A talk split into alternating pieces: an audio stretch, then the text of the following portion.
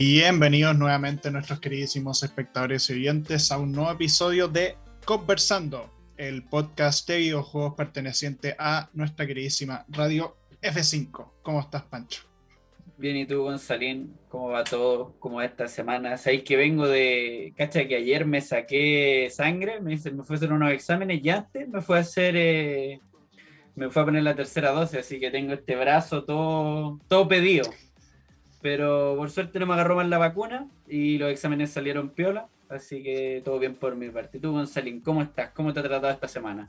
Espectacular. Eh, o sea, espectacular por lo tuyo, me refiero. Eh, no, bien, piola, una semana piola ahí haciendo juegas de práctica y eso con los ramos también bastante bien, pero no muchas novedades, la verdad. Eh, y bueno, antes de empezar con la temática, recordarles que pueden seguir los demás programas de la radio F5 como por ejemplo su charla relax, parece chiste pero es anécdota, actualizando el medio que hacen directos en Twitch los días viernes a las 6 de la tarde. Eh, y que web pasó esto, lucha, chatas podcast, entre otros programas más de la radio. Em, y bueno, nuevamente, otra vez, antes de empezar con el tema, que se me olvidó, otra pequeña sección. Pancho, ¿qué has jugado esta semana? Si es que has jugado algo Sí, así como para salir un poco de mi zona de confort, que el Isaac y el Mario siempre los juego caleta, eh, probé jugar un poco el Mega Man X4, que tengo un grupo de amigos que los pedronean así terrible dirigidamente y me dijeron inténtalo.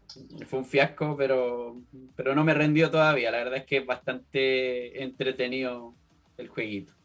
¿Y tú, Son los Mega Man X. Sí. Eh, yo volví a jugarme los Doom modernos. O sea, el Doom de 2016 y el Doom Eternal, que no son juegos tan largos y puta, puta que son buenos. Sí. El Doom Eternal es top 3 juegos de disparo de la historia. Es Jesús. Nada que decir de los Doom.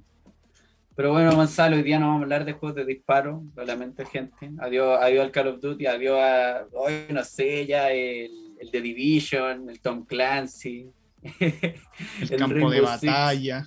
el, medalla de honor, todos esos juegazos. Eh, no, no van para este episodio, vamos a hablar de una consola en particular. Ya hablamos de su contraparte Nintendo, a lo que fue la GameCube en su momento, vayan a escuchar el episodio. Eh, vamos a hablar de la Play 2, Gonzalín. Cuéntanos un poco. Así es, la PlayStation 2 o Estación de Jugar 2 para los que no se van inglés.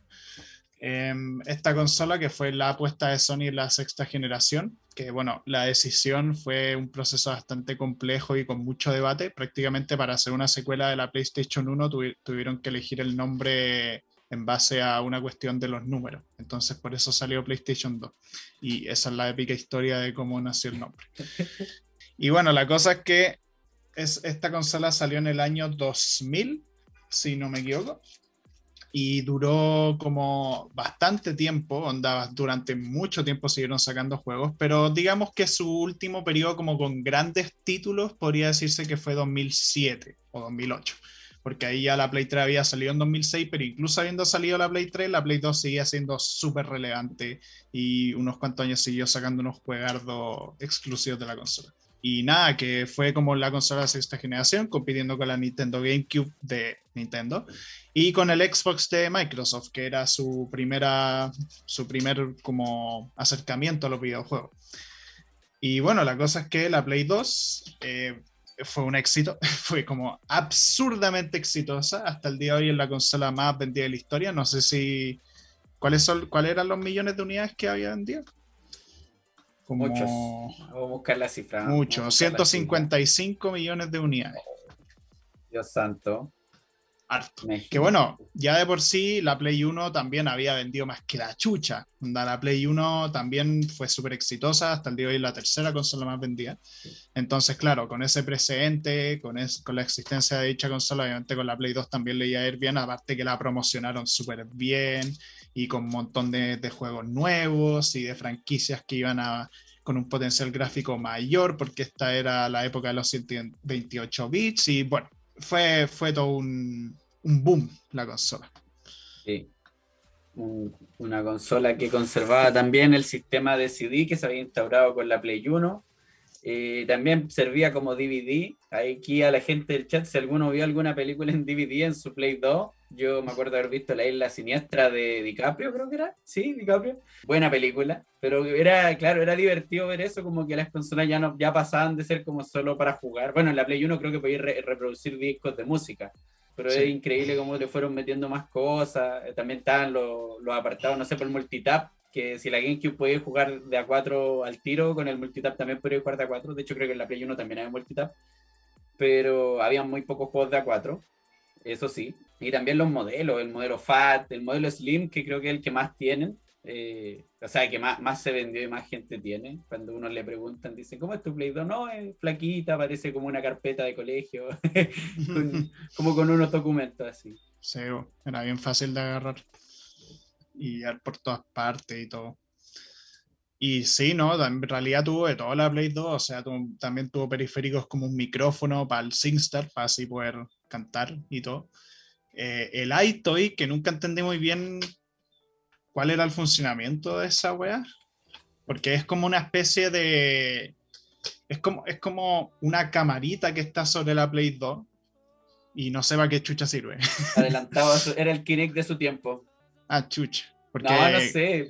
Creo que habían algunos juegos que lo utilizaban, pero muy poco. Generalmente pasaba en esta generación que los juegos, bueno, tanto en Play 2 como en otras consolas que tenían este tipo de periféricos, los juegos estaban contados con los dedos de las manos. O sea, el micrófono es como para un juego particular, o la guitarra, el Guitar Hero era solo para el Guitar Hero, aunque la gente después lo empezó a usar para pasarse a otro tipo de juegos, pero eso ya eh, va en otro costal.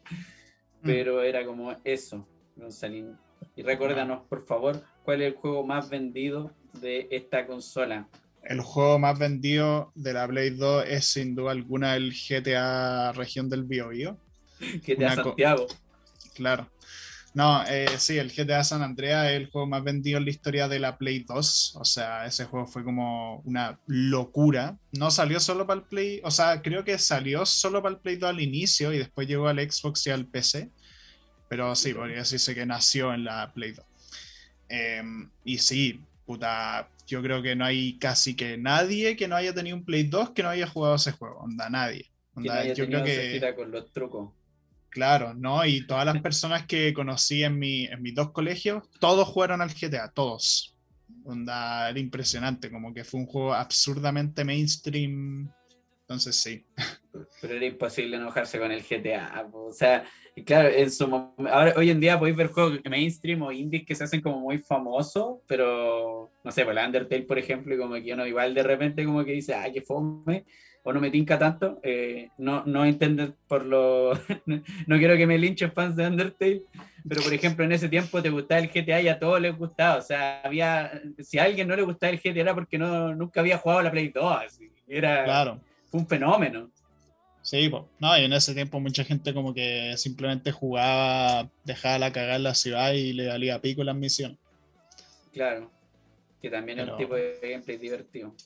Sí, pero sí, eso como un poco con el hardware, como que tuvo muchis, muchas cosas, que si la weá para bailar el Dance Dance Revolution y la weá, el micrófono, Light Toy, anda, tuvo muchos periféricos, la guitarra también para el Guitar Hero. Sí, con la guitarra pero eso con el tema del hardware tampoco era una consola como demasiado, por así decirlo, experimental en otras cosas. Lo jugáis con un joystick típico y la wea.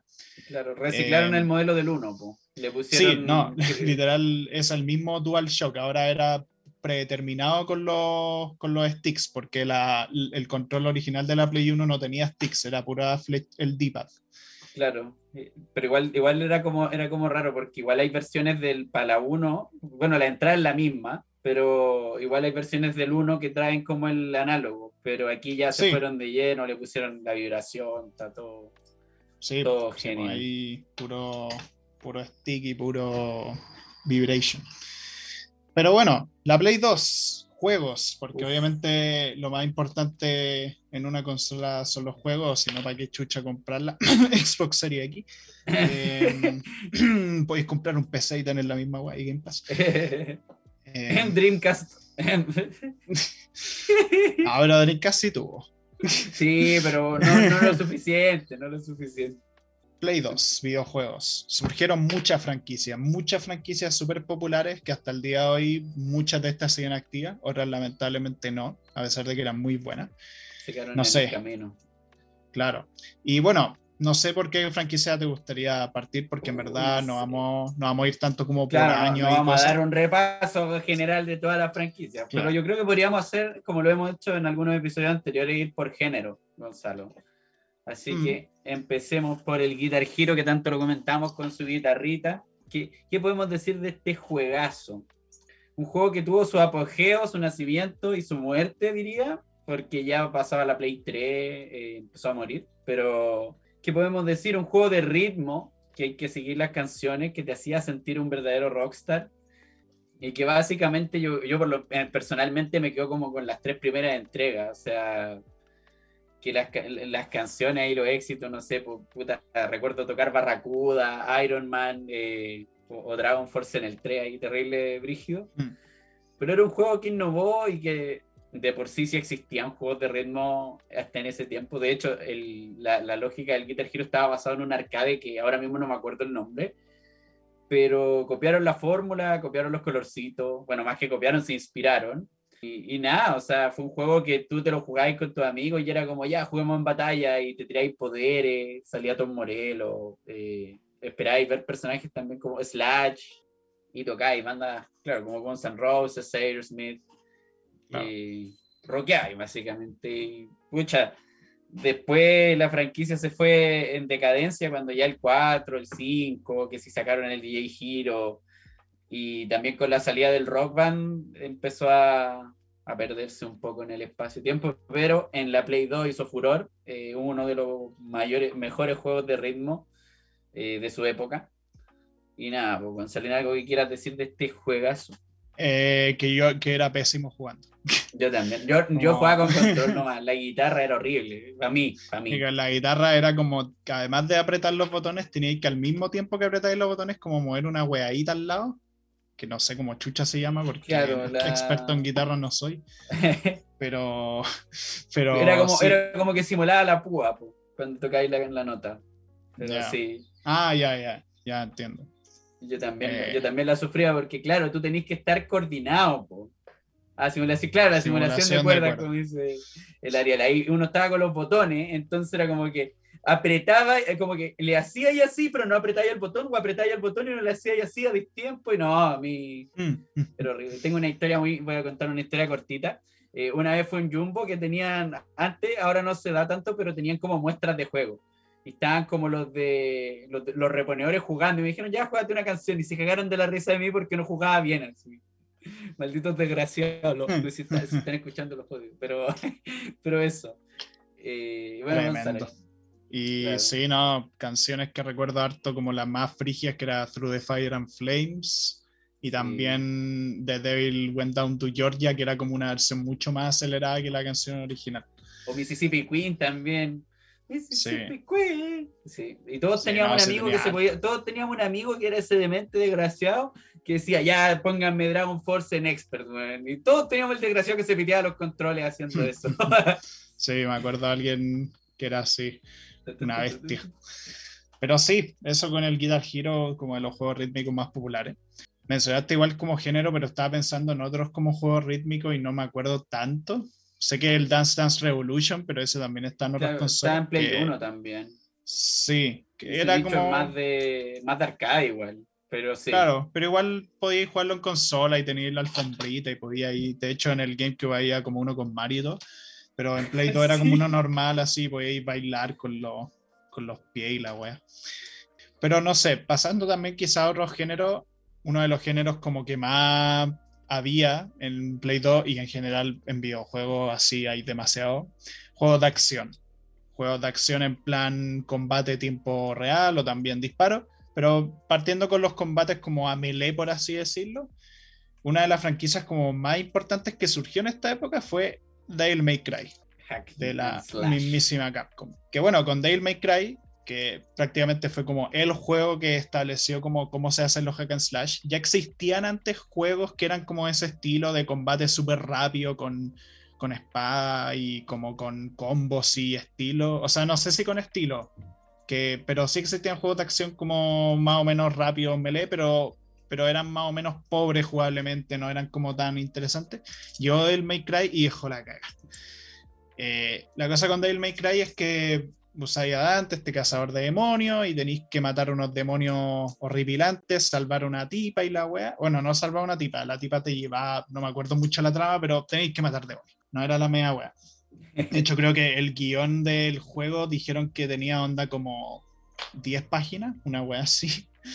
Pero la, la, cosa con Devil May Cry es que curiosamente el juego había surgido como el supuesto Resident Evil 4 pero la dirección, la dirección que tomó el juego fue tan diferente que dijeron como, ya, chao, vamos a una franquicia nueva. Y se nota porque ambos juegos comparten muchas cosas similares en lo que se refiere como a narrativa, a ciertos eventos que ocurren, como el escape del final de la isla que explota y la wea. Uy, spoiler. oh, no. No. Eh, acá. Un forastero. Pero sí, ¿no? Y Dale May Cry fue la zorra como, o sea, ya el mismísimo Dante, que es un personaje ya como súper querido, porque es como un personaje humorístico que se toma para el huevo los demonios, como que los insulta, se burla de ellos, así. Y aparte la gracia que tenía, además de que era un combate súper acelerado, tenía como distintos tipos de poderes, magia, el Devil Trigger, que era como el modo furia, así, es que además el juego tenía un medidor de estilo, que el medidor de estilo depende de qué tan bien hacían los combos y qué tanto aguantáis sin que te hicieran nada de daño. Y eso determinaba como tu rango en las misiones. Y obviamente como que el juego te... Porque es un juego corto, dura como dos horas, pero es muy rejugable porque la idea del juego es que te superarais constantemente, eh, que subierais cada vez más tus calificaciones en las misiones, y además tenéis distintas dificultades que cambiaban elementos del juego, cambiaban los enemigos, lo hacían más agresivos, te ponían enemigos de las partes finales en las partes iniciales, cosas así. Era, era una eh, hecatombe de, de, diversión. Claro. Era un, tutti frutti. Bueno, Gonzalo, siguiendo con otros juegos del género y aprovechando que ya está a puertas de salir el Ragnarok, vamos a hablar de una saga que en su momento marcó eh, ¿cómo decirlo?, un revuelo en este tipo de juegos, porque de por sí, o sea, el Devil May Cry sí era sangriento, era, era digamos, tenía su toque más, más burlesco, pero aquí ya nos vamos de lleno al gore mismo, o sea, Kratos toma a los enemigos y, y lo abre así. Increíble. Bueno, God of War.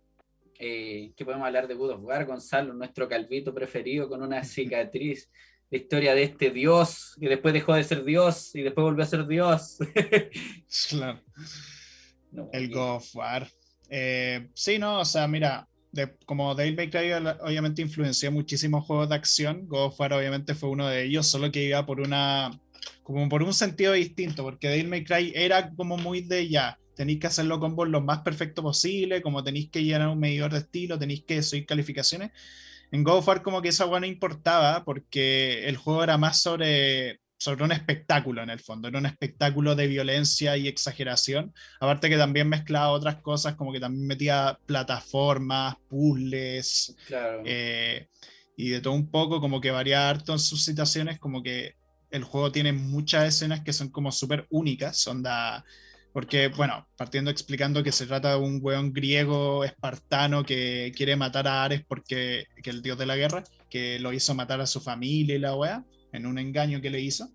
Y puta, Kratos va haciendo tareas para los dioses y en un momento Ares deja la cagada y dicen, ya, eh, pelado culiado mata a este weón. Pelado, pelado Bade, vos dale con el. Pero, no, y ahí, puta, uno de los elementos más característicos como de, de God of War fue como el tema de, de las espadocadenas, como las armas como que se podían como... Tenían harta distancia de ataque. las, las, como las cadenas del exilio, la, en inglés se llaman espadas del caos. Eso. Sí, los poderes y los jefes y todo. O sea, imagínate luchar contra Zeus, imagínate agarrarte a combos contra Ares, contra Hades. Sí, eh, sí, contra Poseidón. Así fue avanzando la saga. Los dos primeros juegos salieron en la Play 2 y puta fueron súper buenos, súper exitosos. God of War 2 salió la, en el 2007, que ya era un año como avanzado para la consola y fue un éxito absoluto. Eh, aparte que estableció como muy bien el setting para la tercera entrega que iba a salir en Play 3 y eso obviamente sistema de marketing para venta y web. Eh, Y puta, les fue súper bien a los God of War. Y de nuevo, juegos de acción como súper entretenidos, con un enfoque distinto a Devil May Cry, más, más simplificado, porque de hecho God of War es como más accesible para la gente. Devil May Cry un poquito más difícil. Eh, o sea, no es que sea difícil aprender los controles, pero sí el tema de la dificultad y el tema de ser mejor, porque muchas personas que juegan Devil May Cry, como que la primera vez que lo juegan, puede que se lo pasen y todo, y como que se lo pasan bien, pero de repente ven sus calificaciones y todo el rato como calificaciones de mierda, así. Pura de. usaste, objetos, usaste objetos de curación, te hicieron daño mil veces, no sé, te demoraste mucho porque también te jugaban el tiempo en que te demorabas en hacerlo. En cambio, God fuera era más, vos tranqui, aquí estamos por la historia de Kratos y para que vea y core. Se tomaba, se tomaba su tiempo, era más pausado, sufría y con Kratos. Algo que al menos también le doy crédito a God que al menos su segunda parte fue muy buena, en cambio Devil May Cry 2 fue un puto desastre, fue un asco de juego. Por suerte Devil May Cry 3, que también salió en la Play 2, fue la zorra, fue la raja. Pero sí, ahí en Play 2 tenía esos dos juegos como los estandartes, por así decirlo. Haciendo un brinco al presente, el God of War 4, bueno, el. ¿Cómo se llama? El. Creo que se llama God of War a secas, el, que, el de los sí. vikingos.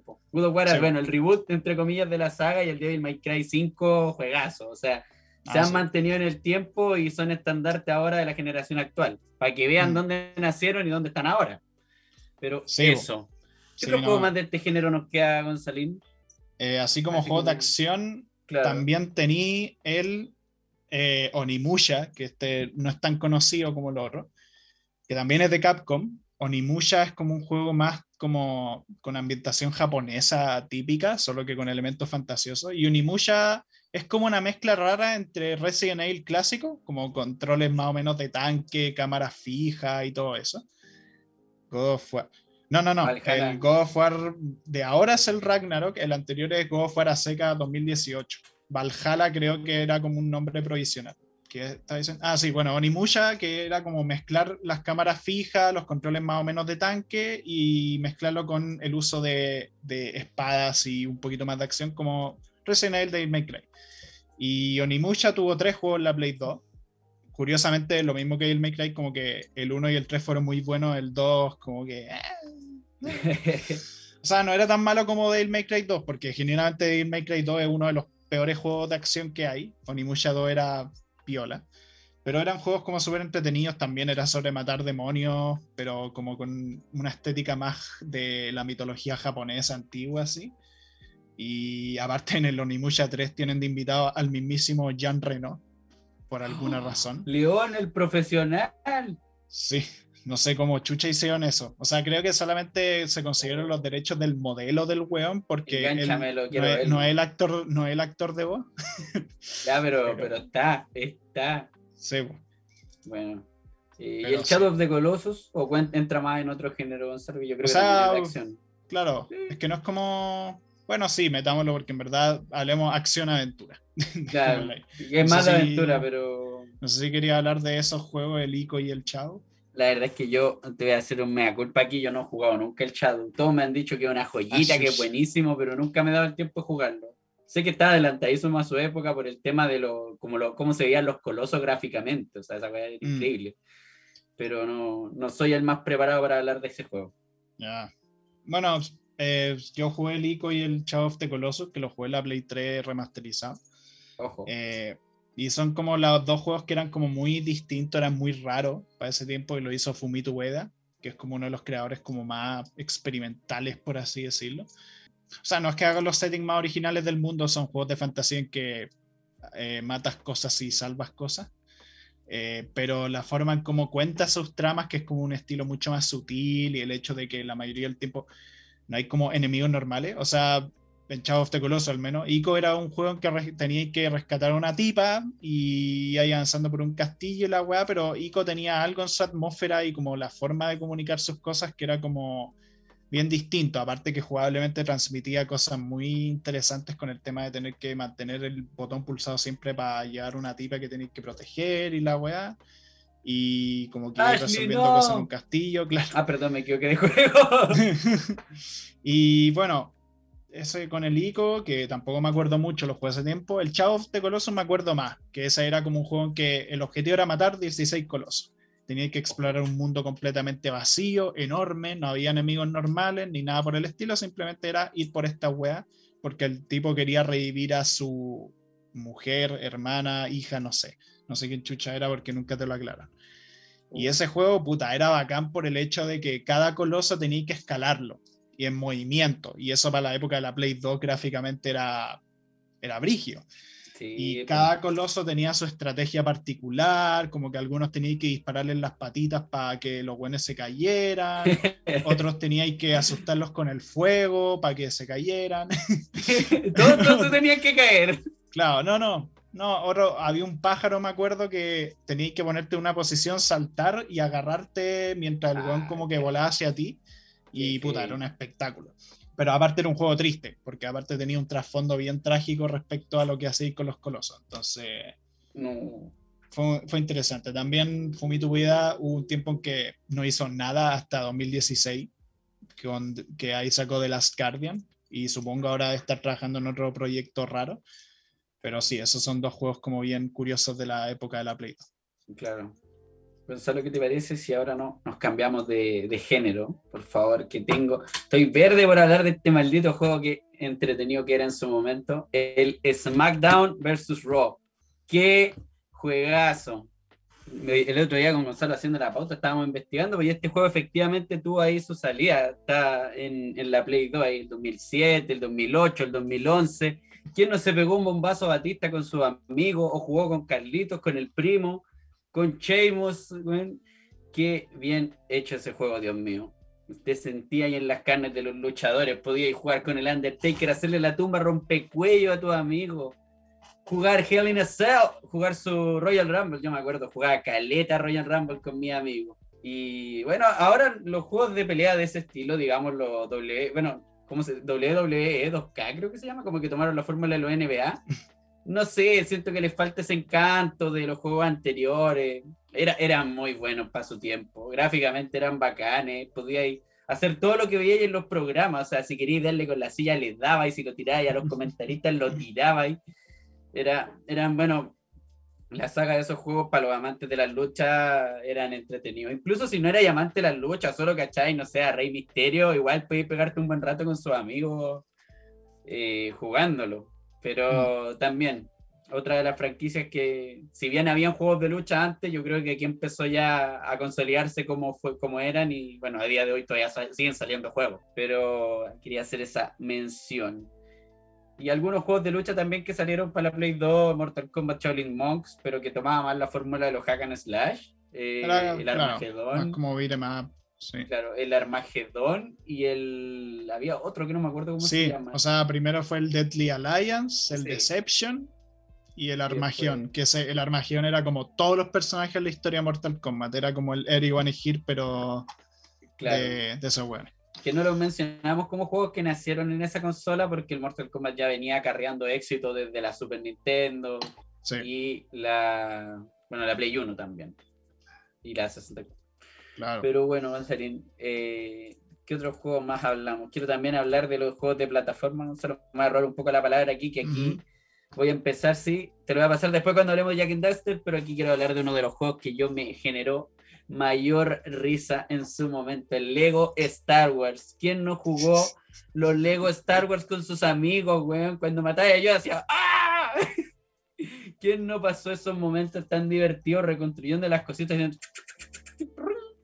Eh, y que hasta el día de hoy son motivo de meme. eh, y han salido secuelas, que si la edición completa, que si Lego Harry Potter, pero en sí, juego de plataforma sencillo, familiar, eh, divertido, con muy, o sea, un colectatón de tomo y lomo, o sea, no era solo desbloquear a los personajes, sino que tenía que conseguir las piezas especiales, que si las piezas doradas, que si las piezas rojas, y más encima reviví la historia de una de las franquicias más, digamos, de películas más recordadas y más famosas, eh, como lo es Star Wars. Y era, Escucha, no sé, yo, yo recuerdo matarme de risa con mis amigos porque cuando tú matabas a los personajes en este tipo de juego, los monos explotan y las piezas salen para todos lados. Entonces, para mí yo de 11, 10 años era cagarse de la risa Claro.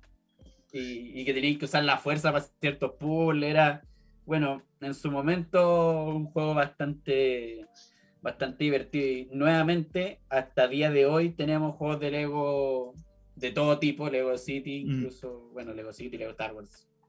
Pero eso, Gonzalo. Sí, po, eh, mutilaciones, mutilaciones para toda la edad. y también juegos como Jack and Daxter, Gonzalo, o Ratchet Sí. and Clank. Sí, eh, en esta época hubo como tres grandes franquicias de plataforma, como que las que había antes en Play 1 como que bajaron un poquito el nivel, Crash Bandicoot y, y. Spyro, pero surgieron nuevas que también fueron bien exitosas. Por ejemplo, Jack and Daxter, que es la de estos hueones orejudos que nunca entendí bien qué eran, pero el hueón orejudo y la zarigüeya esa de mierda que, que está acompañándote. Eh, y que es de los mismos creadores de Crash Bandicoot, es de Naughty Dog. Y el primer Jack and Daxter, que era como tu colectatón típico, tipo Banjo Kazooie y, la- y Mario 64, así, pero tenía la gracia de que todo el mundo estaba como interconectado, no había como portales separando los mundos o como estos típicos de los niveles, sino que era como recorrer una isla entera. Eh, y sin tiempos de carga, lo que para esa época era una weá que era como. eh, Marcando, marcando tendencia. Claro. Rápidamente esa saga como que evolucionó a una más como más seria, como Jack 2 y Jack 3 eran como GTA pero para todas las edades. Como que es, mantenía como una estética más mundo abierto, más que colectatón, donde tenías que ir a sitios y hacer misiones. Y aparte de plataformear, tenías armas, onda, armas de fuego. Todo manteniéndose, era calificación teen, como para adolescentes. Adolescente. Eh, claro, como para gente cool, radical. Y sí, pues eso fue un Jack 2 Jack 3. A mí personalmente Jack 2 me parece una porquería de juego. Como- creo que no, no es que encuentre mal el concepto, es que creo que está hecho como la wea la ejecución. Jack 3 un poquito mejor. Pero sí, esa fue una de las sagas como grandes que ahora mismo está muerta porque Naughty Dog como que ahora le interesa hacer juegos con personajes ultra hiper mega realistas. Con The ¿The Last Last of Us 3? y- Ojo, Claro. ojo. Pero bueno, otras franquicias que también estuvieron, Sly Cooper, la del Mapache. ¿Mapache Sí. era? No me acuerdo. Eh, no, creo que es un zorro más que mapache. que le dicen Sly Raccoon en Europa. Ah, entonces, Entonces- entonces, Sí. sí. Eh, que un juego, que eran tres juegos en la Play 2 sobre ladrones, como que era un plataformero en que tenías que robar weas como de villanos en el fondo. tenía tenía igual de elementos de Hood. sigilo. Sí, sí, Sí, sí, era como sigilo, era, o sea, tenía mucho plataformeo, pero tenía harto sigilo y podíais noquear a los hueones, robarles plata y todo. Eh, y fueron tres juegos, un Kojima Eh, cualquiera. claro. Y de hecho también hubo un cambio de estructura curioso, porque el primer Sly Cooper también era un plataformero como que hay por niveles y todo, como más o menos lineal, con esos elementos de sigilo y todo. Pero el Sly 2 y 3 eran como más de nuevo tipo GTA, o sea, no tan GTA, no eran mundos tan abiertos. De hecho eran como mini mundos, porque era un nivel y en ese nivel teníais marcador en el mapa, ibais a los marcadores y empezáis una misión. Y después termináis todas las misiones y ibas a otro minimapa. Entonces era Modo, bien curioso. modo sandbox for the win. Claro. Y esa otra franquicia que no volvió a tener más, o sea, tuvo un juego más en la Play 3, pero parece que fue una mierda. Y después nada más. Pero la franquicia que sí se mantuvo hasta el día de hoy y que siguen sacando juegos, y de hecho este año sacaron un juego nuevo para la Play 5, la serie de Ratchet y Clank.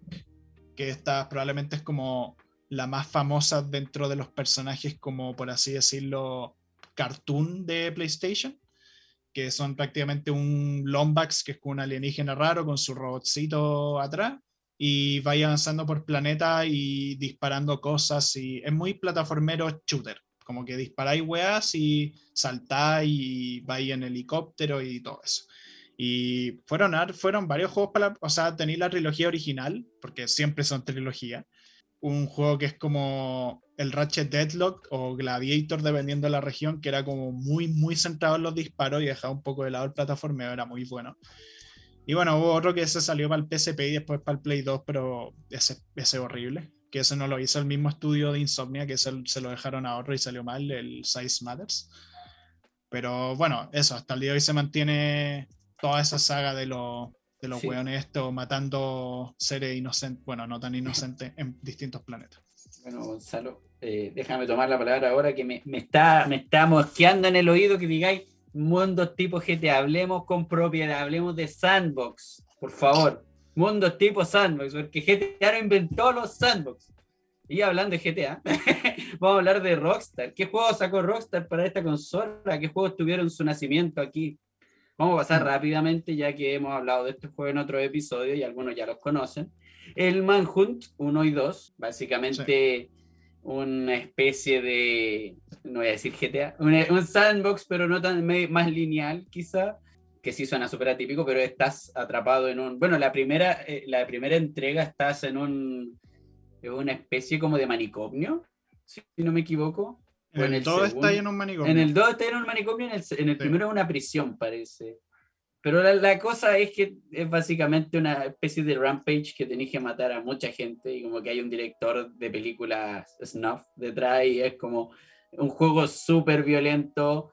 Eh, si ya pensáis que el GTA podía considerarse violento, los Manhunt eran horribles, el mismo nombre, Casa de Hombres.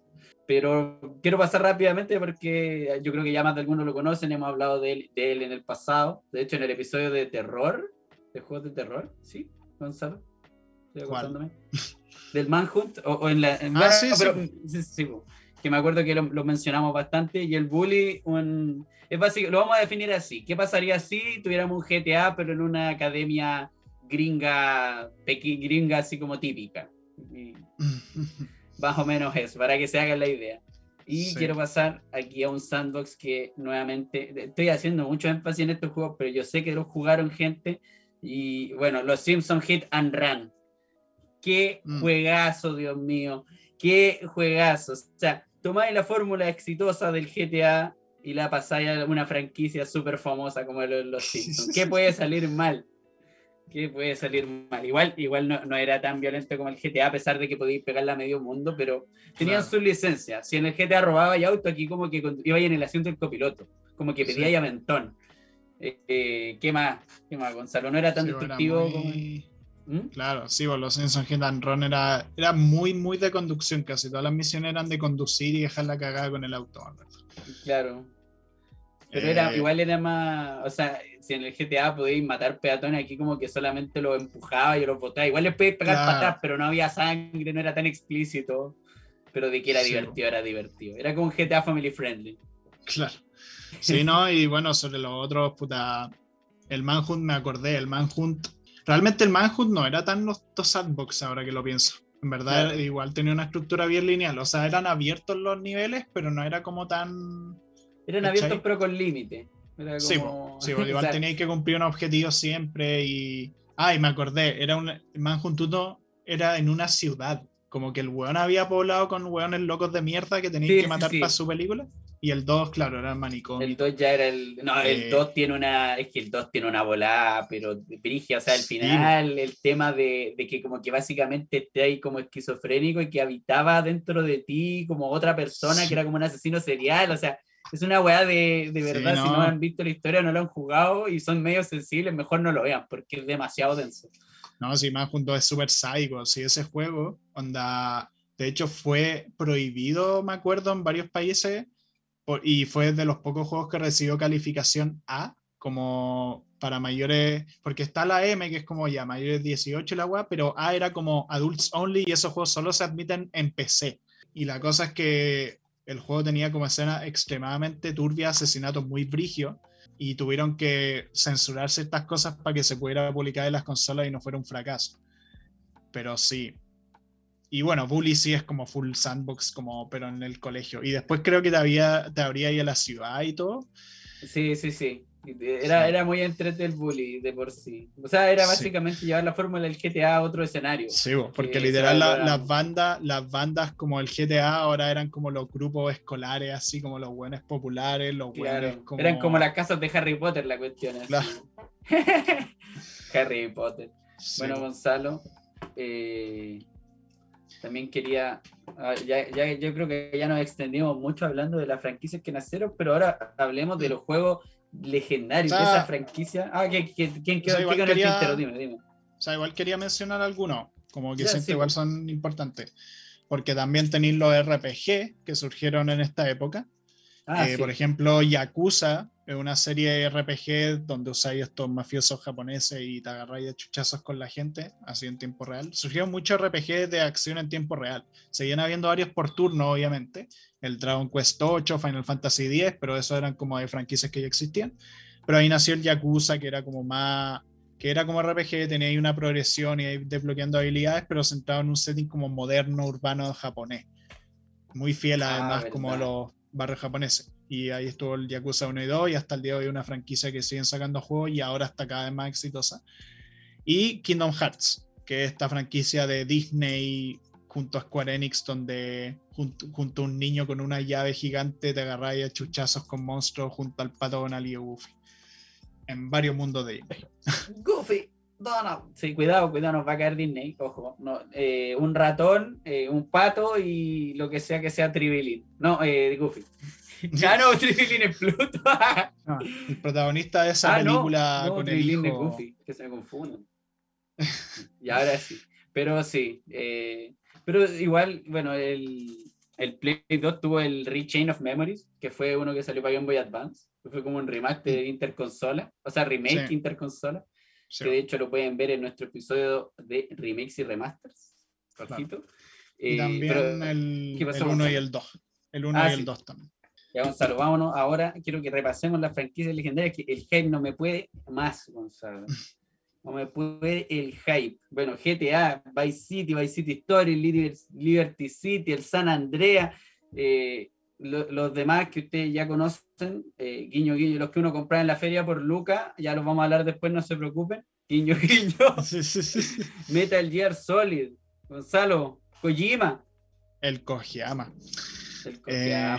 Metal Gear Solid de Konami, otra franquicia súper legendaria que tiene harto años, solo que la serie Solid nació en la Play 1. Y en la Play 2 hubo los dos juegos como los considerados mejores de la saga, que son el Solid 2 y el Solid 3. Eh, Solid 2 que fue súper polémico en su época porque te cambian de protagonista a la hora de juego. Y aparte era un juego que trataba temas como súper...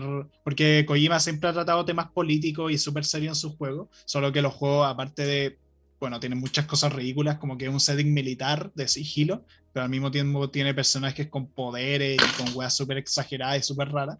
Pero te habla como de weas súper brígidas. De hecho, Metal Gear Solid 2 fue como el juego que onda, hablaba sobre la como la virtualidad de la, del entrenamiento militar y cómo los jugadores iban a ser entrenados a través de videojuegos de guerra como para ser soldados para el ejército así.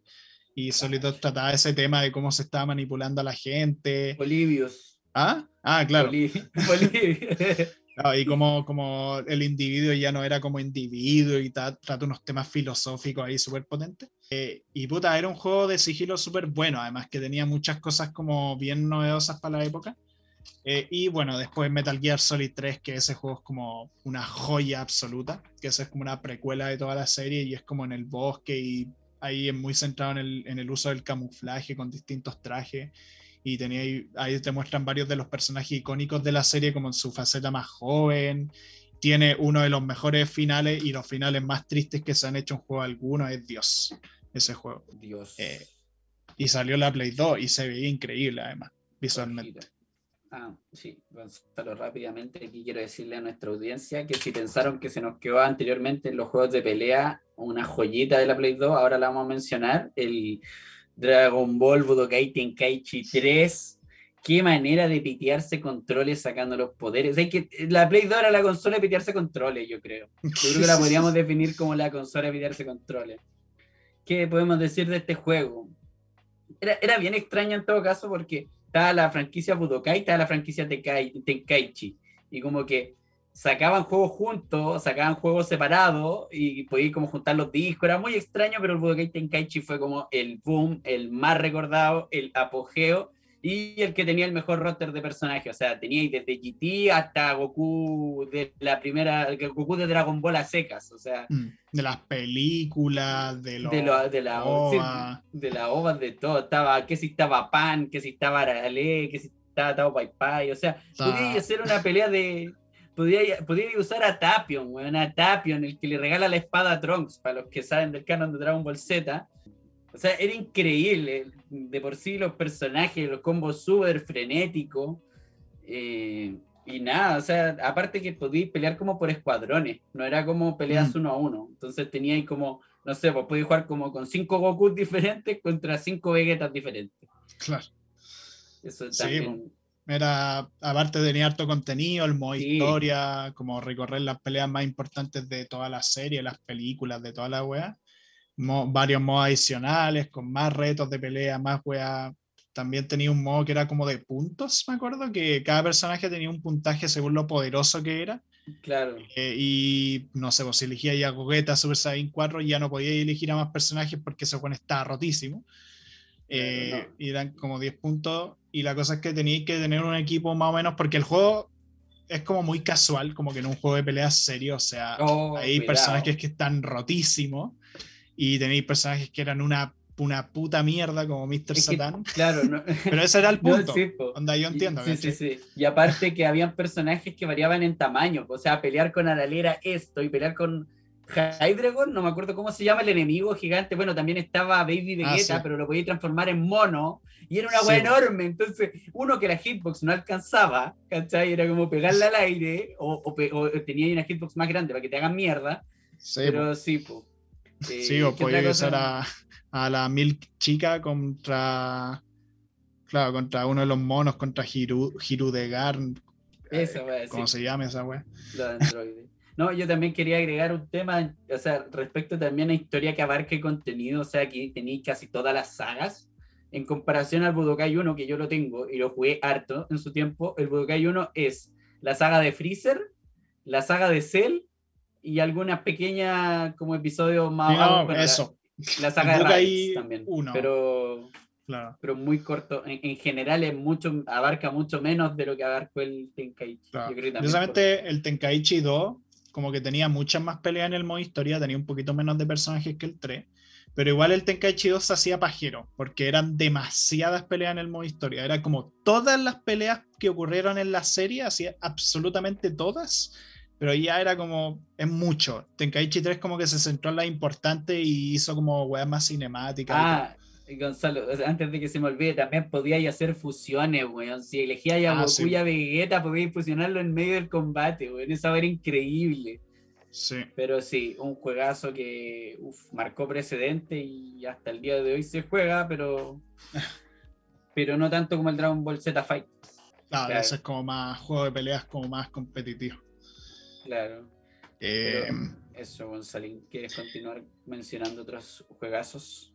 Sí, también, bueno, hubieron varios juegos más como de otras franquicias súper importantes. Silent Hill tuvo su trilogía de juegardo en la Play 2, porque Silent Hill nació en el Play 1, pero resulta que en la Play 2 salió Silent Hill 2, el 3 y el 4, y bueno, el Origins, pero eso no existe.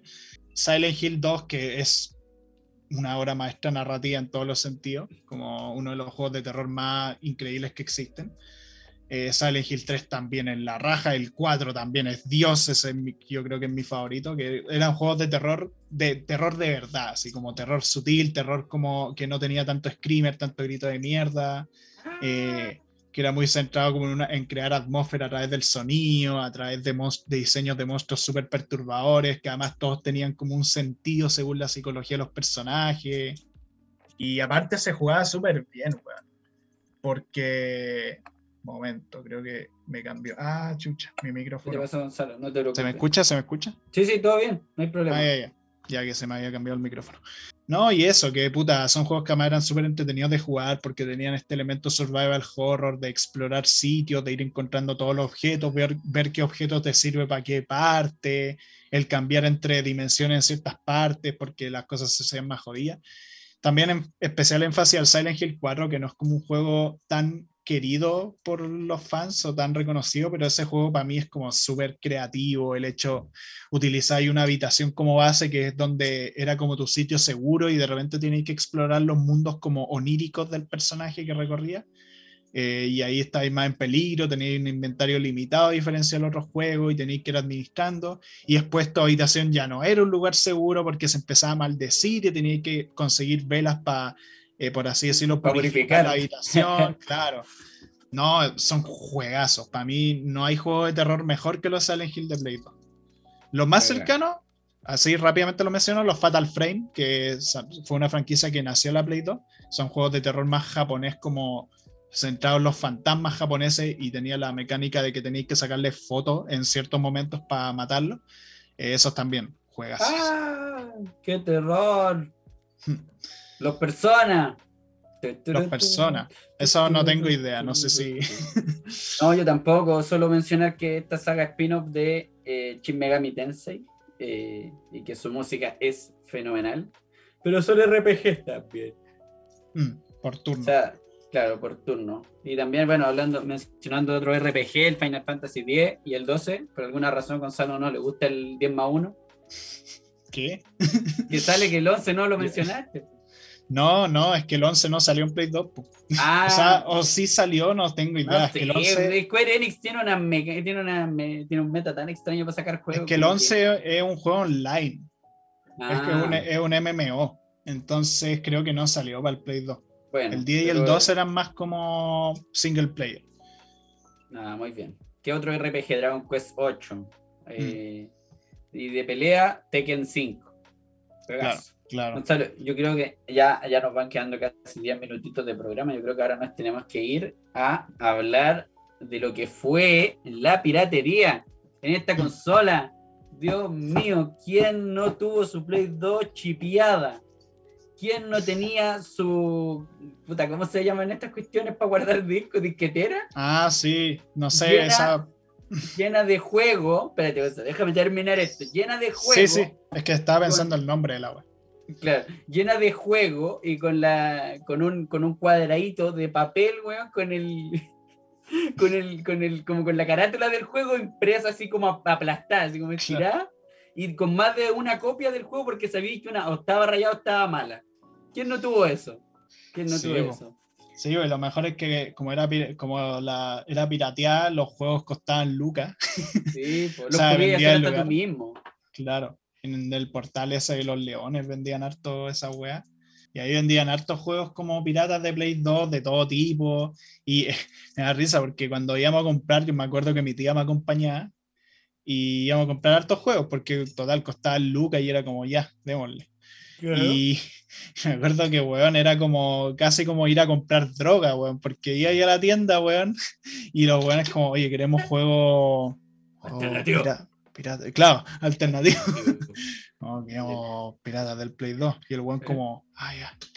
Y como que la avisaba una persona y sacaban una caja de abajo ahí, como que miraban para afuera a ver si habían pago. Y decían como, ya, están los yo, te juro, yo, te, juro, yo nunca entendí por qué tanta fiscalización con los juegos piratas. O sea, entiendo que la piratería es un problema, es un daño, pero bueno, es un puto juego, no estáis vendiendo drogas. O sea, el niño no se va a volar con una, no le va a raspar el disco al que te va para pegar Claro. O sea, yo, yo, entiendo que igual de, igual de fuerte, pero no, y que tiene que, o sea, de un delito a, fin de cuentas, al final del día, pero me da mucha risa que, que en ese tiempo como que todo, tanto secretismo, tanto problema, si bueno, todos compraban juegos piratas en las ferias, o sea, llega el caballero, tiraba su lona, bueno, lleno de juegos, ya tome, lleves este, se los vendo dos por lucas, así, y te claro. compráis juegazos. Y sí, ¿no? Y me acuerdo, ah, igual había que tener cuidado, porque me acuerdo una vez que compré el San Andreas en la calle, y lo puse en la Play y era un juego de carreras de moto. No. Pero te hicieron gato por liebre. No, bueno, en ese caso no te hicieron gato, te hicieron liebre por liebre. No sé, en, buen chileno. ¿Cómo se llama esto? Y tan, bueno, también destacar que la piratería logró que juegos como el Battle Stadium, DON, se masificaran acá en, en Latinoamérica. Eh, bueno, Don, eh, Don, no es por Don Omar, es por Dragon Ball, One Piece y Naruto un juego de pelea estilo Smash Bros. Mm. Eh, que salió solamente en Japón, pero gracias a nuestra amiga la piratería se, se masificó acá y se pudo jugar. Se pasó súper bien con ese juego, la verdad. Y era, era bacán porque juegos que no, o sea, yo creo que si no, si no hubiera existido la piratería, el don nunca se hubiera conocido acá. Mm. Y yo tengo un amigo, desbloquear a los monos era re peludo porque nadie en ese tiempo sabía japonés, weón. Con cueva sabemos inglés para los juegos. Yo tengo un amigo que tiene desbloqueado a todos los monos, weón. Y tiene una save file con todos los personajes, porque era bacán. O sea, podéis pelear Naruto contra Luffy, Kakashi contra, eh, no sé, pues Chopper de One Piece, weón. Claro. Era, era re chistoso. Y también, era bestial. Y también las, experiencias que nos brindaron eh, estos juegos piratas. O sea, ¿quién, voy a, seguir con mi quien no jugó, pero es que ah, este es un episodio que hay que interpelar a la audiencia, porque estoy seguro que más de alguno de acá tuvo una Play 2, y chipiama encima. ¿Quién no jugó el WNL en ligas chilenas con relato Claudio Palma, señoras y señores? Ahí con el loguito de CDF, cuando cambiaban a los equipos de, de otra nación. Cuando podíais poner a Cristiano Ronaldo jugando por el Colo, güey. Claro. ¡Ay, qué tiempo! qué tiempo jugar eso. Y, las pichangas con amigos y el relato. Y, o sea, de por sí era una especie de localización chaya a la fuerza, pero le ponían cariño, o sea, que estaban todos los equipos de la apertura, le ponían el relato, cambiaban el logo de PES eh, arriba a la derecha, ponían el de CDF, copiaban la, copiaban la publicidad de los estadios, o sea, no era una weá, era una weá hecha con cariño, y que se disfrutaba caletas con amigos, le ponían canciones de, no sé, pues de Babasónico, rock latino, eh, ponían eh, el crack de Los Miserables, ¿cachai? Entonces, eh, cosas que uno, uno en ese tiempo no supo valorar y que ahora no las tiene. Pero, pero aguante, que también. Aguantar FC. y también, bueno, mencionar la, las muchas experiencias que nos dieron estos juegos también los piratas. O sea, uno iba a comprar y no estaba solo el GTA San Andreas, o sea, está el GTA Santiago, está el GTA Vegeta, está el GTA Spider-Man, y era una weá moteada que, todos, tenían, todos tenían el hot coffee. Claro, claro, todo, era, como, era como un estandarte para los, para los modders, como ya quitémosle el, pongámosle el hot coffee. Pero, pero era divertido porque cuando, cuando uno era chico, o sea, bueno, a ti te hacía ilusión jugar GTA en Santiago, ¿cachai? Y era como la copia que tenías que encontrar. Y no sé, pues que cambiáis, y bueno, eran cambios tan sutiles que, pero que para uno cuando chico era la, la patada, así. Bueno, que le cambiaban los buses al Transantiago, que los balas eran del Colo y los, los Family eran de la U. Bueno, eran weas tan estúpidas, pero que cuando uno los jugaba era como, conche tu madre, ¿cómo hicieron eso? ¿Cachai? Eh, como, esto es oficial, weón. Claro, claro, ¿no? Y, y, los Guitar Hero también tuvieron sus versiones como media raras, y no sé, pues me acuerdo el Guitar Hero Anubis, o que básicamente cambiaban las canciones, los modelos, lo típico. Mm. O, o, el mítico Dragon Ball Budokai AF, Gonzalo. Oh, Dios mío. El AF. El AF. Dragon Ball, Dragon Ball Ah, ¿verdad? Pues los lo Guitar Hero con rock chileno, pues ahí con canciones de los bunkers, que los tres, ¡ay, qué güey! ¡Qué Picasso! Pero claro, esas son, son posibilidades que nos regaló la piratería de esta consola específicamente. Sí. Y que, que bueno, nos dio para disfrutar, o sea, creaciones de nuestro, de nuestro país, o sea, así como bien localizado.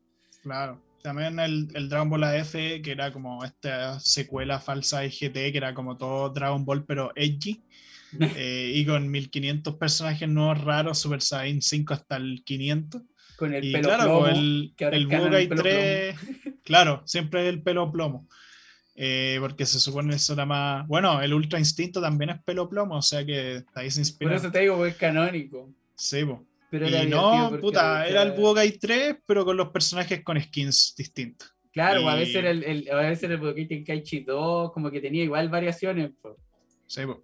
Igual me da risa porque en verdad es súper fácil ahora piratear, como, o sea, aparte de que, bueno, ahora pasando ya a la parte final, como existe un emulador de Play 2 para los que no quieran comprar la consola, y si tienen un PC más o menos potente, el PC SX2, que es un emulador en donde que el emulador no es ilegal, por cierto, la emulación mucha gente cree que es ilegal, pero no, la emulación no es ilegal, lo que es ilegal son los ROMs de los juegos, eso es distinto. Porque uno, si tiene una copia original de un juego de Play 2, una copia original, podéis meterlo en tu computador y con un emulador correrlo, y eso no es ilegal.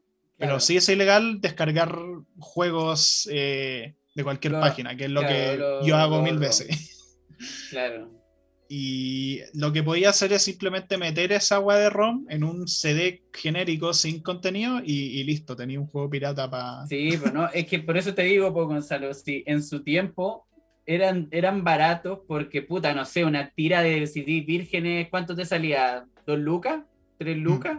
Y en, que, en, en, el rato que te tiráis quemando los juegos por el dinero, y lo que era descargar el ROM, pasarlo y quemarlo, ¿cuánto? 5 o 10 minutos y de ahí lo vendía y al mismo precio y te hacías ganancia. O sea, Claro, un pues, y CD esa virgen, gente. como salía, salía como 100 pesos en ese tiempo. Quizá un poco más, pero Sí. No, y en esa época, aparte, no mucha gente sabía cómo hacer esa weá, entonces los claro, que cachaban claro, era como. en ese tiempo eran como los más computines de su época. Claro, Pero, pucha, si bien la, la piratería es mala y es ilegal, eh, nos trajo mucha, sobre todo para esta consola, insisto, porque no hay consola más pirateada, creo yo, que la, que la Play 2. La, la NES tuvo en su tiempo, la Super NES también tuvo en su tiempo, pero la masificación del CD, eh, como lo era en la Play 1, logró que esto fuera, porque hacer un cartucho igual era más paja, o sea, tenías que poner Sí. el plástico, el chip y toda la weá, pero aquí como el CD era una weá tan masiva y tan quemable y tan como, ya, lo quemo, lo listo, lo tengo listo, lo vendo, ¿cachai? sí. Pero por eso, o sea, es una consola que fue fuertemente marcada por la piratería, La- para bien o para mal, la- para, la- para el público chileno, muy bueno. Y, y eso más que todo, Gonzalo. Esas Sí. serían como ya mis palabras finales respecto a la, a la piratería. En resumen, la Play era fácil de piratear y la Nintendo fácil de emular. Sí, más o menos. Solo que, bueno, Play- la Play ahora es muy difícil piratear la Play 3, 4 y 5, más difícil que la chucha piratearla. Pero Nintendo sigue siendo fácil de emular, hasta el punto de que ya existe un emulador de Switch más o menos funcional. Por darte, por, por ya para ir cerrando, el otro día eh, jugamos Smash Ultimate con un hack que usa los servidores de Steam, que lo hizo un amigo mío, después le voy a pasar el nombre, ahí, un saludo para el mato, eh, que hizo un hack que ocupa los servidores de Remote Play de Steam para abrir cualquier aplicación. Y jugamos Smash Ultimate en el PC de un amigo a través de... con Yuzu, con el emulador Yuzu, weón, y así Sí. los cuatro jugando cagados de la risa. Pero bueno, cosas que, cosas que pasan. Sí. Pero bueno, ese fue el episodio de hoy sobre la Play 2. Esperamos que lo hayan disfrutado. Eh, nuevamente les recordamos, eh, bueno, aparte de ver los demás capítulos de Conversando, tanto en Spotify como en YouTube, como en iVoox y Apple Music, seguir los demás programas de la Radio F5. Y nada, que estén muy bien, cuídense harto y, y eso, si tienen ganas, descarguen emuladores de Play 2. Déjale, Así que nada, que estén muy bien. yo por mi parte, que estén bien y espero que hayan disfrutado el episodio, que le haya traído harta nostalgia, porque a mí hoy haciendo la pauta con Gonzalo, pucha que me reí, me acordaba de buenos momentos. Así que nada, pues vayan ahí a jugar sus Simpsons Hit and Run, su Lego Star Wars, su SmackDown vs. Raw. Vayan ahí a darle cariño a esa consola que hasta el día de hoy se mantiene bastante bien gráficamente y jugablemente. Así que nada, hasta luego, nos vemos.